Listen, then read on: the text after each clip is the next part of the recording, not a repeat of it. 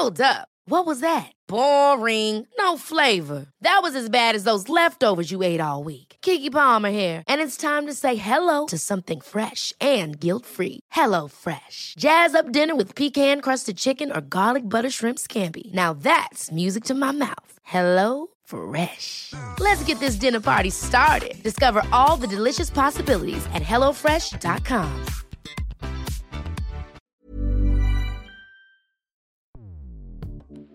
Escuchas. Escuchas. Escuchas un podcast de Dixo. Escuchas Bien Comer con Fernanda Alvarado.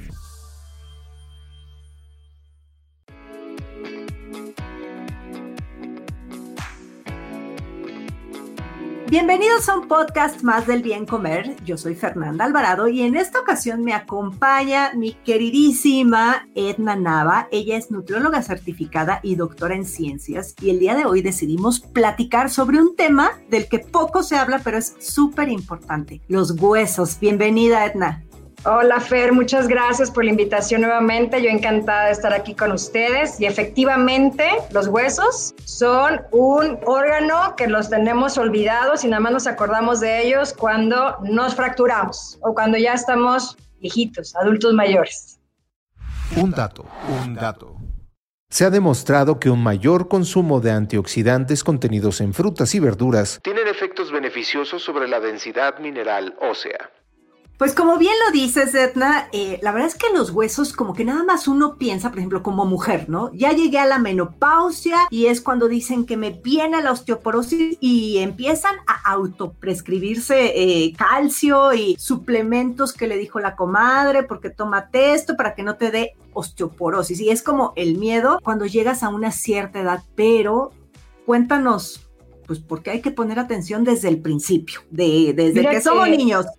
Desde que somos niños, hay, muchos aspectos que, podemos discutir aquí y hay un punto clave que me gustaría eh, mencionarles. Hay artículos que están publicados donde dicen que la osteoporosis, Fer, es la obesidad del hueso. ¿Cómo podemos entender esto tan interesante? Obesidad del hueso. Nos dice que el pico de masa ósea que lo alcanzamos a nuestros 30 años de edad este empieza a declinar y efectivamente es mucho más acelerado a medida de que somos pues más adultos mayores. Pero si no alcanzaste ese pico máximo de masa ósea cuando eres joven, o sea, entre la adolescencia, empezamos a tener pues no unos hábitos tan adecuados, tan saludables y no se llegan o igual hay algunas enfermedades que puedan padecer desde niños, entre ellos la diabetes tipo 1, que estaría influenciando en el desarrollo de esta masa ósea. Fíjate qué importante es ver ese punto. Entonces, hay muchos factores que le podemos llamar genéticos y ambientales que han sugerido que principalmente los factores genéticos pudieran estar en un 75% y el 25%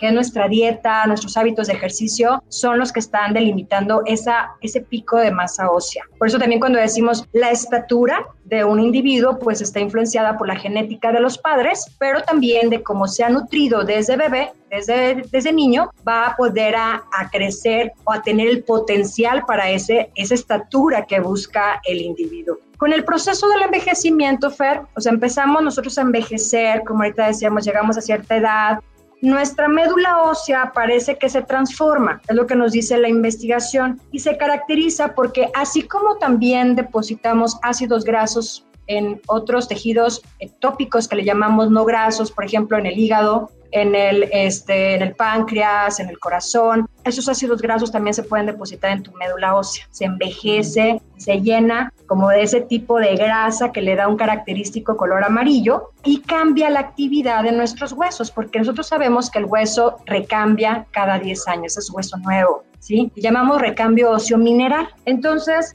existe una destrucción y una formación constante, por eso lo estamos renovando constantemente. Y cuando somos más jóvenes, pues hay mayor renovación. Cuando ya somos más adultos mayores, hay mayor destrucción y menos renovación. Y es parte de nuestros procesos ya funcionales de la célula. Pero, por ejemplo, esto que les comento de la osteoporosis es la obesidad del hueso, nos dicen que la actividad de destrucción es porque está mucho más aumentada y una actividad de formación está disminuida. Por eso algunos autores, algunos investigadores le han denominado la osteoporosis como la obesidad del hueso. ¿Qué hemos estudiado nosotros en mi, en mi muy particular línea de trabajo que ha sido recambio óseo mineral o densidad ósea en mujeres jóvenes? que hemos demostrado que efectivamente tener más grasa corporal, Fer, aumentar de grasa y sobre todo si es una grasa disfuncional o enferma, alterada metabólicamente, tú a pesar que eres una persona joven y tener más grasa corporal, menos músculo, vas a comprometer al hueso. Por eso es muy importante ver que todos estos cambios metabólicos, cuando se excede de grasa una persona, pudiera estar afectando ese recambio óseo mineral. Antes se creía, Fer, que la obesidad era un factor protector. Pero no, efectivamente no puede ser porque hay mayor inflamación. Mayor inflamación quiere decir que en nuestro tejido adiposo pues hay mayor infiltración de macrófagos que son proinflamatorios y que están actuando de cierta manera a que haya estos cambios químicos también a ese nivel de hueso. Algo bien interesante también es que el hueso no es solamente un mecanismo de sostén. El hueso tiene una comunicación importante de, desde el hueso hacia afuera para el metabolismo energético. Y afuera, por ejemplo, cuando tú dices, bueno, el hueso busca sus nutrientes, está en constante renovación, pero si estamos comiendo inadecuadamente, no suficientes nutrientes, que ahorita vamos a platicar, bueno, pues también de sus hormonas que él produce hacia la circulación, tiene mucho que ver con la insulina y otra hormona importante que se llama diponectina. Por eso la regulación clave de la glucosa desde el hueso. Fíjate qué interesante. No, bueno, y aparte, o sea, ¿cuándo se habla de eso, Edna? Nunca. No, está interesantísimo, porque tú dices, cuando empezamos a aumentar de peso, ¿sí? Cuando una persona gana grasa y aparte es grasa disfuncional, puedes destruir más tu hueso. ¿Sí? No te va a ayudar para el sostén, al contrario, por eso te duelen más las articulaciones, el recambio cambia, como decimos, porque se modifica porque hay mayor inflamación. Entonces empieza a ver esos mecanismos, el cual nos dice la literatura que los procesos inflamatorios que dan normalmente a través del envejecimiento, pues va a haber mayor destrucción. Pero ¿por qué no pensamos cuando hay más grasa corporal? ¿Qué te platico? Ahorita hablabas de las mujeres en etapa de menopausia porque empezamos a buscar, bueno, y te dice tu médico, toma calcio, haz ejercicio, las mujeres que ya están en esa etapa fisiológica normal para todas las mujeres, pero resulta que si eres una mujer joven, eres una mujer que tienes a lo mejor un IMC normal, o sea, tu peso en relación a la estatura normal, pero tienes más grasa corporal, esa hormona que les platicaba que sale del hueso a la circulación está disminuida, Fer se llama osteocalcina no carboxilada, que juega un papel muy importante contra insulina y también con la diponectina, que es una proteína o citoquina antiinflamatoria reguladora de tu glucosa. Entonces, imagínate desde joven, si tú no haces ejercicio, si no te alimentas sanamente, empezamos a tener esas variaciones en la densidad ósea y podemos encontrarnos incluso osteopenia desde muy temprana edad. Y nadie, pues no sabemos que tenemos eso. O sea, que es un mito esta parte de lo que comenzamos diciendo, ¿no? Que hasta que llegas a una edad, llámese 45, 50 años, es cuando nos comenzamos a preocupar, sobre todo las mujeres, por la cuestión de eh, la osteoporosis, ¿no? Porque también ese es, ese es otro punto. Se da más en mujeres esta, esta cuestión que en los hombres. Sí, sí, pero por ejemplo, ahorita platicaba de las enfermedades endocrinas, por ejemplo, una muy común que es diabetes tipo 1. Y si un joven, por ejemplo, un varón, puede tener esta enfermedad, diabetes tipo 1, no va a alcanzar su pico de masa ósea máxima porque requerimos, un factor importante que se llama factor de crecimiento insulínico, que es anabólico, que es formador de tejido y que se encuentra disminuido porque efectivamente esta enfermedad pues está disminuida la insulina y por eso requieren el tratamiento de la insulina. Entonces, fíjate, la insulina como hormona importante anabólica juega un papel muy importante en este proceso de, de, hueso, ¿no? De diseño de tejido. Y por eso a lo mejor esa, ese chico o esa chica a los 20 años se cae, se fractura, ah, bueno, pues vamos a reparar, ¿no? Pero se puede caer alguien incluso desde su misma altura y se fractura sentado y se fractura y dices, ¿cómo? Si es una persona joven, porque hay muchos factores endocrinos que tenemos que voltear a ver. Ahora, fíjate otro punto, bajo peso corporal. siempre, ahorita hablábamos de obesidad como un factor inflamatorio que está ocurriendo mayor destrucción, de, a mayor estímulo de los osteoclastos, que son destructores de hueso, y el osteoblasto es el formador del hueso. Pero algo que sucede mucho es la delgadez. Y mucha gente hoy en día estamos viendo la delgadez como un punto de imagen corporal importante, que queremos ser delgados y demás. Incluso hasta saludable, o sea, ves a una persona muy delgada y es... Sí, yo te decía, extremos. La delgadez, Fer, es menor cantidad de masa muscular, menor cantidad de grasa corporal. Y viene otra hormona importantísima en la regulación de los huesos y se llama leptina. Es una hormona liporeguladora. Ahora, ¿por qué aquellas mujeres que son súper deportistas también, pero que tienen un porcentaje de grasa corporal tan bajito, porque así se les exige el deporte, tienen amenorrea? Quiere decir que no menstruan. Bueno, nos está diciendo que tienen insuficiente cantidad de grasa corporal, menos niveles de leptina y esa deportista se te va a fracturar. Esa ah. mujer bailarina, esa mujer que requiere una estructura para poder tener ese deporte, tiene microfracturas, Fer, porque es otra hormona que se secreta del tejido adiposo, que es muy importante para la regulación de ese recambio ácido mineral. Fíjate qué interesante. Por eso a veces no entendemos por qué la gente tan delgada es un factor de riesgo? Bueno, porque tiene poca grasa. Y también ese músculo, siempre hacemos la relación, el músculo protege a tus huesos. Por eso sí es importante hacer ejercicio, pero no tan bajo, por decir el, porcentaje de grasa, porque afecta esos niveles de tanto hormona leptina como la hormona insulina, que son importantes en esta regulación del recambio. Y ahora, bueno, entrando un poquito a la parte eh, de, de, la nutrición, porque cuando hablas de, de, nutrición para tus huesos, pues básicamente piensas en lácteos, ¿no? Es consumir lácteos y solo los lácteos. A ver, primera pregunta, ¿tú estás a favor o en contra de los lácteos?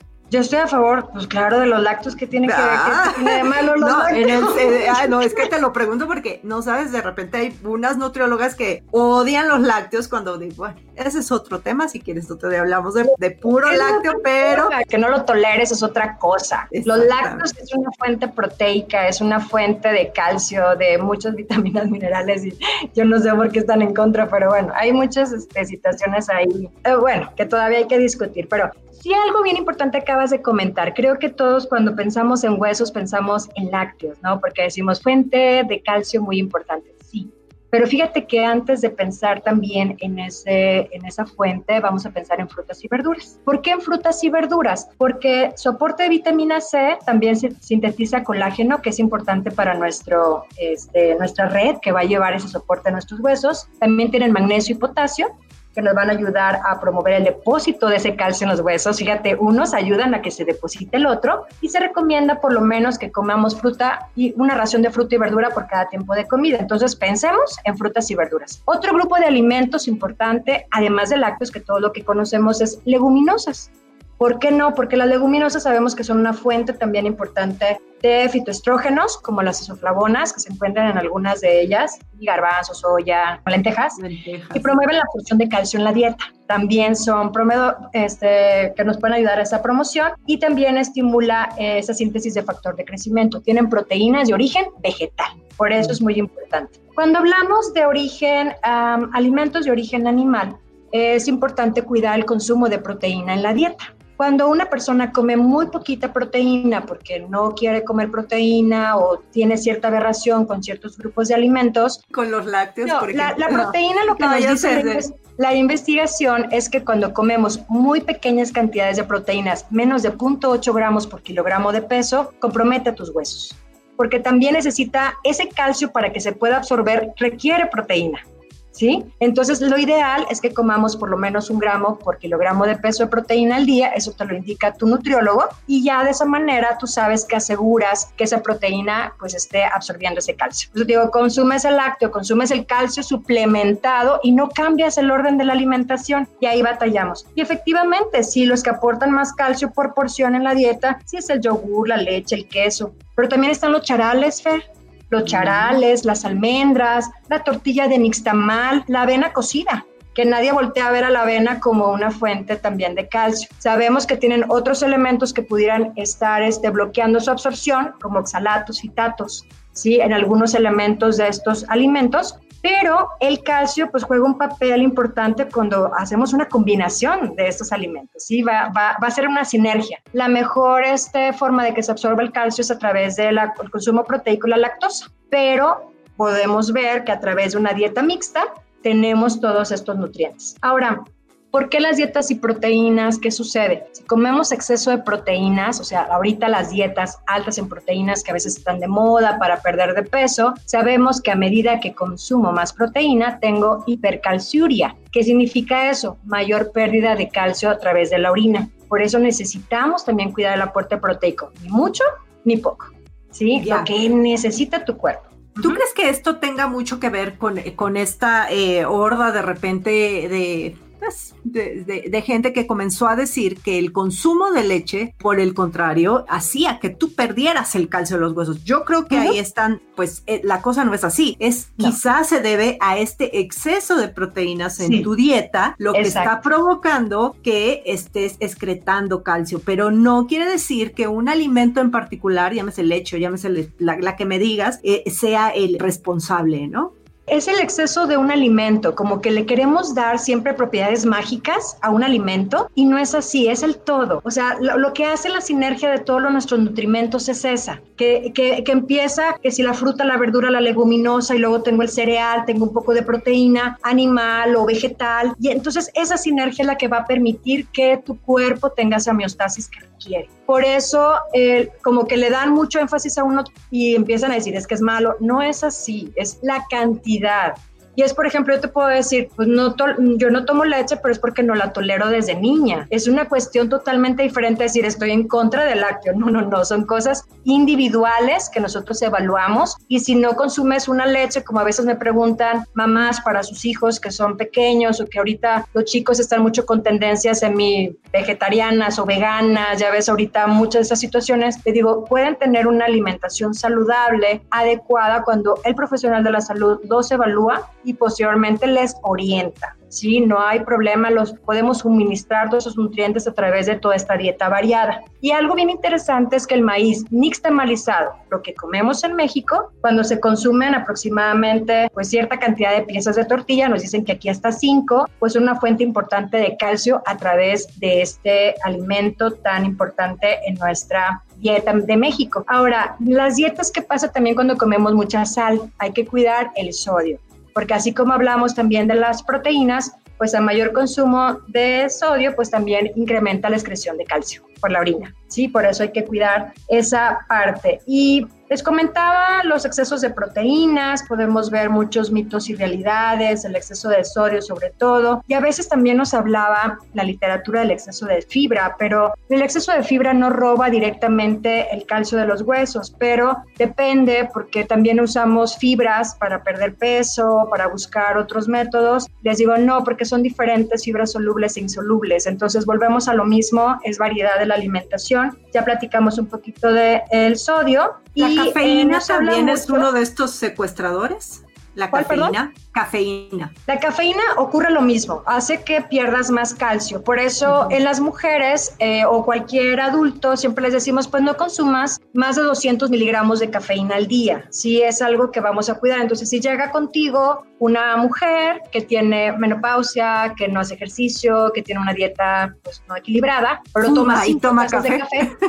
cinco tazas de café, no hace, como les digo, ejercicio o tiene sobrepeso, ya le dirá, a ver, el café no va por ahí, necesitamos que reduzcas el consumo, tiene un factor de estrés ella también, puede ser una persona que tiene estrés crónico, incrementa el proceso inflamatorio, entonces empezamos a ver una serie de actividades interesantes. Eh, yo cuando hice la investigación de esto de recambio óseo, veía mujeres jóvenes donde tenían un IMC de 24 o 23, pero con un porcentaje de grasa de 50%. Entonces, esa mujer joven de 20 años, 22 años, imagínate cuando llega la menopausia, no hizo ejercicio de fuerza, de resistencia, no se alimentó adecuado porque me tocó una joven cuando las entrevistaba que eh, le habían recomendado una dieta vegana porque no toleraba tal cosa. Y le dije, tú eres una persona que pudieras tener riesgo porque joven, delgada, más grasa corporal que masa muscular y dieta con menos cantidad proteica. Imagínate cómo esos factores de riesgo se te escapan en una eh, consulta,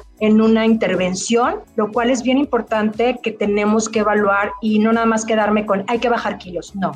Nosotros evaluamos composición corporal y si no tenemos la forma de hacer una densitometría ósea, que es la mejor forma de saber cómo se encuentran tus huesos sería a través de una composición corporal por impedancia bioeléctrica, que es un, es un método un poco más pues alguno doblemente indirecto, como decimos, para medir composición corporal, pero sabemos que la masa libre de grasa, al tener una buena masa libre de grasa, es ese músculo que sabemos que va a proteger al hueso no tiene su peso normal, tiene una dieta sin factores de riesgo. Entonces empezamos a cuidarlo y es donde decimos desde los niños, desde los niños frutas y verduras, sus lácteos, como decía, calcio, vitamina D y proteínas. Y la Academia Nacional, fíjate, de Ciencias nos dice que para la formación de huesos es calcio, es vitamina D, es zinc, es cobre, magnesio, manganeso, flúor, sílice, boro. O sea, es una alimentación, una micronutrición muy delicada. Y otro punto clave de riesgo, Fer, es el alcohol. Cuando también abusamos del alcohol, nos dice que los estilos de vida, sobre todo con ingestiones de dos hasta tres copas, un consumo moderado de una persona que lo consume de vez en cuando no es, no puede afectarlo, pero si es excesivo, sí y dice que incluso si es un joven que toma mucho alcohol, presenta una pérdida ósea notable. Eso es lo que ha, ha, demostrado la literatura. Y bueno, pues vamos a ver algunos elementos. Punto clave, ejercicio. Ejercicio. Nuestro cuerpo está diseñado para la locomoción, así tengas 80 años, 90 años y te tienes que mover. Se sabe que cuando tú tienes inmovilidad, incluso te enfermaste, no puedo hacer ejercicio, algo pasó, va a reducir tu densidad tanto de masa muscular y puede comprometer la masa ósea a medida que va pasando esto que sea crónico, la inmovilidad, ¿sí? Por eso es muy importante que nos dice que caminar mínimo mejora nuestra densidad de masa ósea en la cadera. O sea, imagínate qué interesante. El hecho de caminar. El hecho de caminar, por eso les digo, dejemos de ser sedentarios, vamos a estarnos moviendo. Entonces, de, la, de las recomendaciones alimentarias, si yo lo, lo cerrara un poquito para, para quedar más claro y nuestros huesos, había un elemento nada más para, para terminar que, que, yo te platicaba que había investigaciones en modelos animales donde estudiaron a los arándanos azules en ratitas. Y a esta ratita las convertían como si fuera una ratita pues osteoporótica o una ratita que le habían quitado sus ovarios porque pues no estaba produciendo estrógenos. A las ratitas que les dieron arándanos azules liofilizados en polvo con su suplementación, vieron que mejoraban su densidad ósea. ¿Qué quiere decir esto? El consumo de antioxidantes mejoraba al recambio óseo mineral, sobre todo el estímulo del osteoblasto. Entonces, fíjate qué interesante comer esos era, vegetales. Era de antioxidantes lleno de, de antioxidantes. Frutillas. O sea, exactamente. Entonces, ya no solamente es vitamina C, magnesio, potasio, como hablábamos de frutas y verduras, es antioxidantes, polifenoles, flavonoides en tu dieta. Sí comer fibra, principalmente soluble,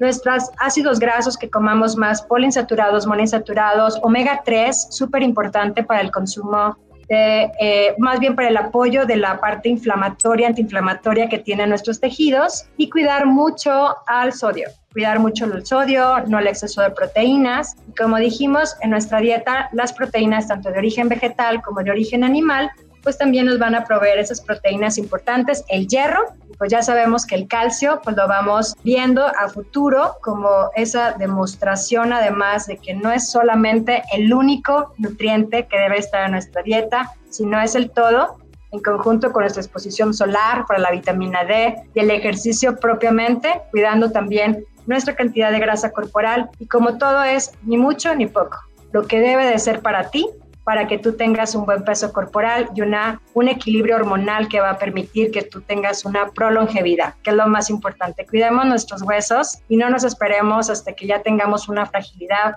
que seamos adultos mayores y que digamos, me duele todo y ya no quiero ni siquiera hacer ejercicio. Escuchas Bien Comer con Fernanda Alvarado.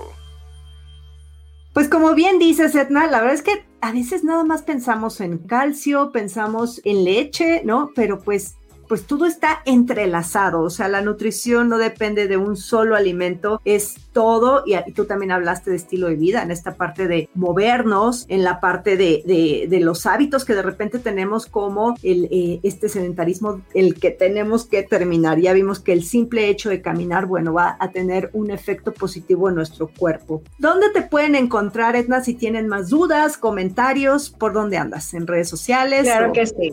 Claro que sí, cualquier duda, me encanta eh, todo este tema, con mucho gusto me pueden localizar en el Facebook, en mi página, doctora Edna Nava, nutrióloga para tu salud, también en Twitter como arroba nutrióloga Edna y en Instagram, doctora Edna Nava o también como arroba Edna J Nava, que soy Edna Nava Muchísimas gracias por haberme acompañado, eh, Edna, y pues ya saben que yo estoy en Instagram y en YouTube como Bien Comer. Adiós. Adiós, muchas gracias.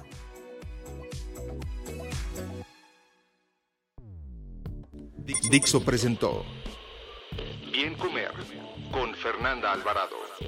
La producción de este podcast corrió a cargo de Verónica Hernández.